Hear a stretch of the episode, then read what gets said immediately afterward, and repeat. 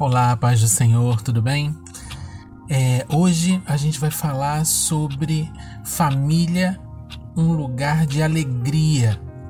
E nós vamos é, compartilhar essa palavra baseados no livro, no Evangelho de Lucas, no capítulo 15, dos versos 11 ao verso 32.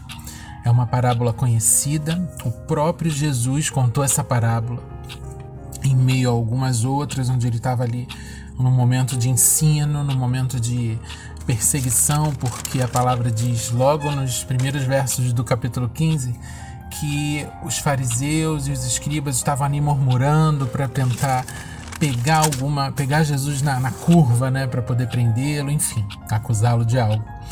E Jesus nessa parábola que é conhecida como a parábola do filho pródigo, ele mais uma vez ele é, ressalta a importância da família e como é, ele entende que a família é o lugar do aconchego, é o lugar do abraço, é o lugar do acolhimento, é o lugar da alegria. É, logo no início da parábola, a gente vê que nessa história Jesus fala sobre um pai que não se importa com o pedido aparentemente absurdo do filho de pedir antecipadamente a sua herança. Ele abre mão. Por quê? Porque esse pai ele entende que os é, recursos financeiros e tudo aquilo que esse mundo pode proporcionar para gente, ou tudo aquilo que a gente pode ganhar nesse mundo, que é para ser gasto nesse mundo, isso tudo não tem importância. O que importa é a alegria, é que nós estejamos bem. Então ele entendeu que a alegria daquele filho naquele momento seria isso e que se houvesse algum algum algum problema, algum entrevés, depois o próprio filho ia colher as consequências disso. Mas que dentro de casa prevaleça a harmonia, prevaleça a alegria.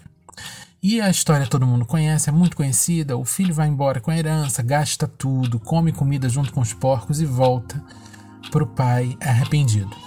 E quando ele chega em casa, a primeira coisa que ele recebe é o que? Acolhimento, abraço e amor, uma festa.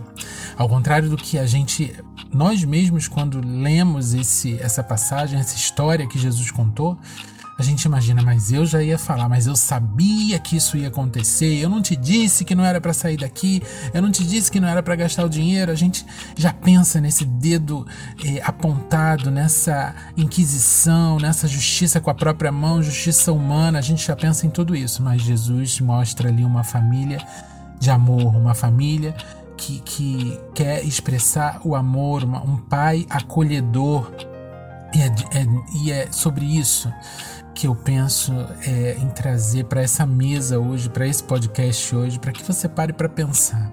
O mês de maio, na Mike, é um mês de ressignificar a família.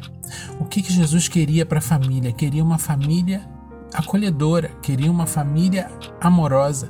Amor também significa correção, amor também significa não. E esse pai, quando recebeu esse filho, depois de tudo que ele tinha feito, é, é, para si mesmo, a autodestruição que ele promoveu, esse pai ele promoveu, ele ofereceu amor e acolhimento. A gente tem oferecido isso dentro da nossa casa ou a gente tem ficado mais com o dedo em riste e apontando erros e, e se auto-justificando e, e, julgando e, enfim, e, e exercendo juízo dentro de casa? Que tipo de clima a gente tem promovido na, na família? A família é um lugar de quê na tua casa e na minha casa? A gente tem que pensar sobre isso. É, por outro lado, a gente tem um filho ali, o outro irmão que havia ficado, que fica revoltado com aquela festa e que tenta se auto-justificar e se autopromover, mas ele não, não usufruía do que era a família, do que era aquele pai. Para e pensa: aquele pai faria alguma coisa ruim àquele filho dedicado? Negaria alguma coisa àquele filho dedicado? Não, mas aquele filho dedicado ele não usufruía desse amor, não usufruía desse acolhimento. Talvez ele, ele tivesse mais interesse no futuro, no dinheiro futuro, do que o outro.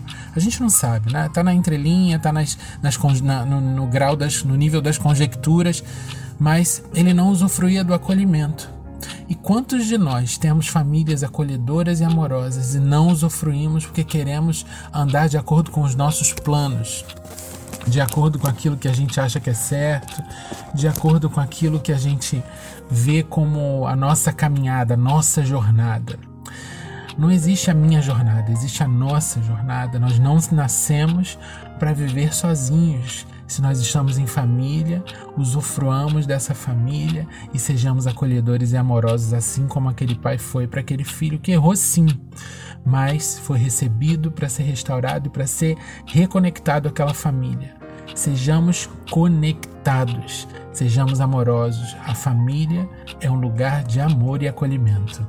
Deus abençoe.